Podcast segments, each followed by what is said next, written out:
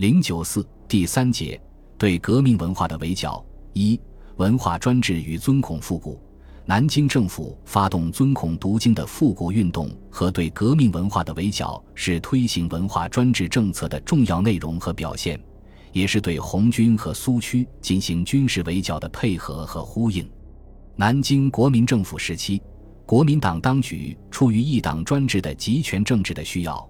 不仅把持着中国的社会与经济的命脉，而且极力推行文化专制主义。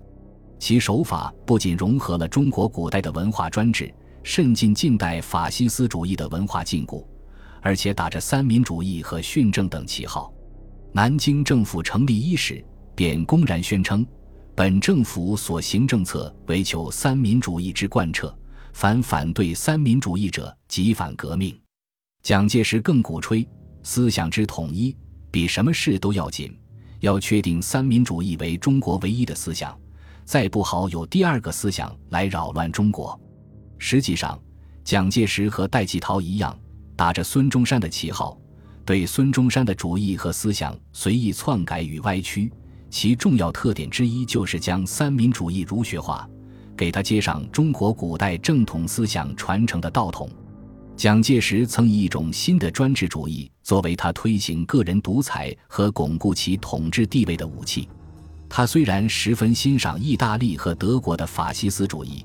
但仍继续打着三民主义的旗号。他不主张公开提三民主义法西斯化的口号，而赞赏用三民主义之复兴、三民主义为体，法西斯主义为用的提法。他解释，作为体的三民主义，其基本思想渊源于中国正统的政治思想和伦理思想。正是在三民主义为体。法西斯主义为用的口号下，蒋介石把西方的法西斯主义与中国封建社会的政治伦理思想相结合，成为具有封建性的法西斯主义。这也是蒋介石对革命文化进行围剿的武器。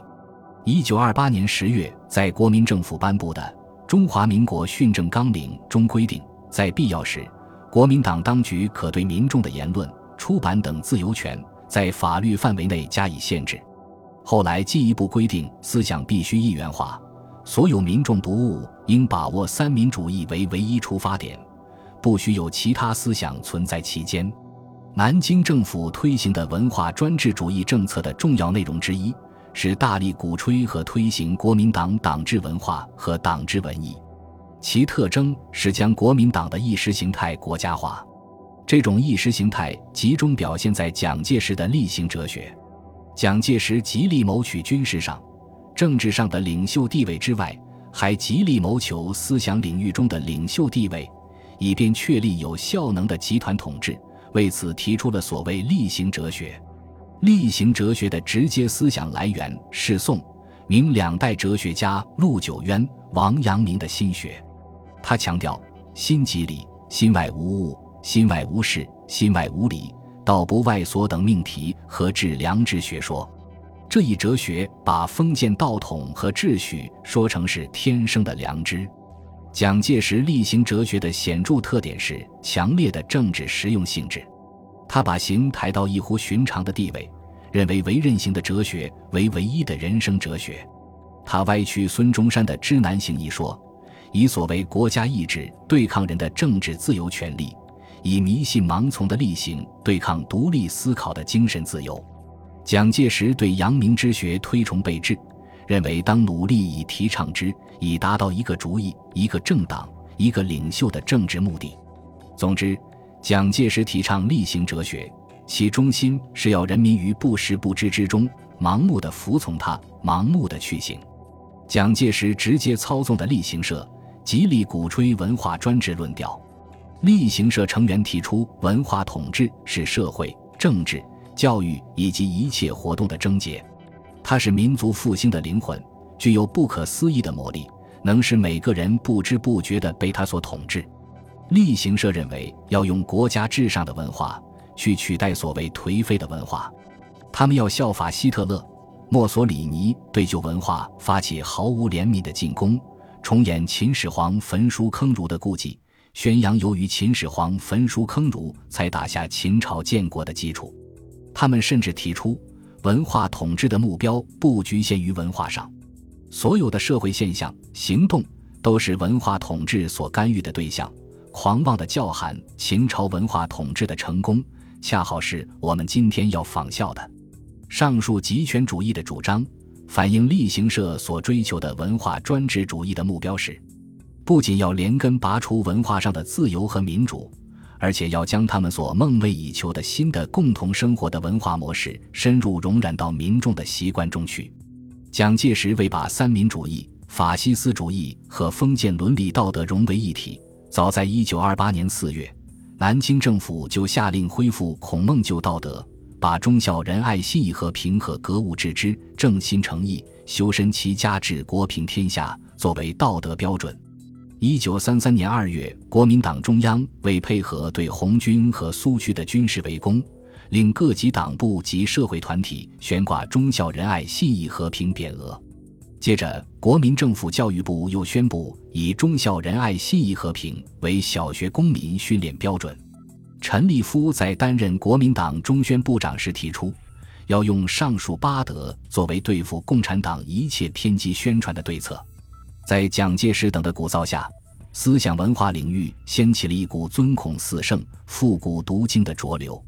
当1928年4月，南京国民政府发动二次北伐期间，身为国民革命军总司令的蒋介石就亲去山东曲阜祭孔。随后，他发布保护孔庙令，宣称保护孔庙之意，盖于为共产主义根本之铲除，非提倡固有的道德智能。不足以辟邪说而正人心。一九三一年二月，蒋介石在南京讲中国教育思想问题，提出把尧、舜、禹、汤、文、武、周公、孔子以来的仁义道德思想做教育正统思想，这样中国的教育从此一定更有一日千里的发展，共产党也将由此而肃清。一九三三年九月，他又对军官训练团讲。军人精神教育之精义，认为军人的精神是智仁勇三者，而三者之中又以人为最要。污蔑中国共产党和工农红军是匪，剿匪就是行人。蒋号召用人字为中心的三民主义来打倒共匪不仁的邪说异端。国民党军队就是在蒋介石行人的旗号下，在第五次军事围剿中实行极其野蛮的烧杀抢政策的。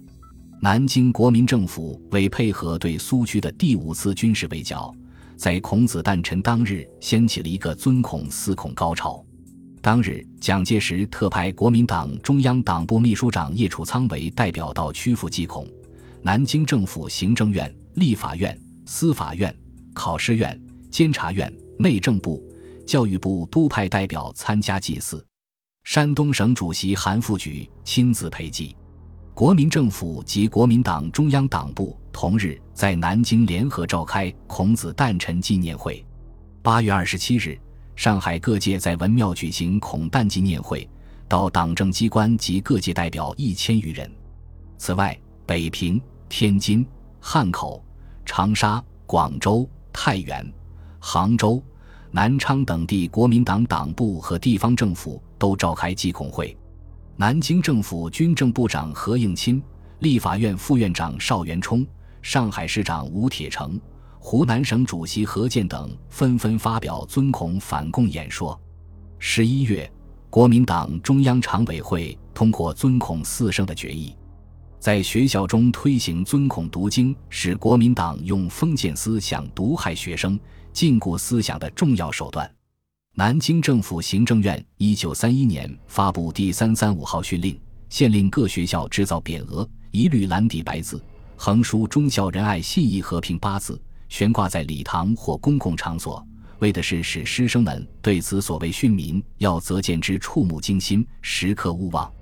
一九三四年，湖南、广东等省都强令中小学读经，将四书、五经及古文编入教科书内容。各地中学毕业会考语文题目都是经书的原句。南京政府为配合对工农红军的军事围剿，一九三三年七月开始，在江西、福建、安徽、湖北、河南五省推行反共的特种教育。九月三日，蒋介石南昌行营颁发赣闽皖鄂豫五省推行特种教育计划和计划纲要。所谓特种教育，主要在国民党军队占领的苏区及游击区施行，分为成人班和儿童班两种。其中，成人班公民课的主要内容是宣传三民主义，灌输忠孝仁爱信义和平等固有道德，讲授公民生活常识，进行反共宣传，以消灭革命思想。其次为自卫教育，实施保甲制度和保卫、打靶、侦察等训练，担任建筑碉堡。挖掘战壕、修筑道路、组织产供义勇队、搜查游击队以及埋藏的武器弹药物资等。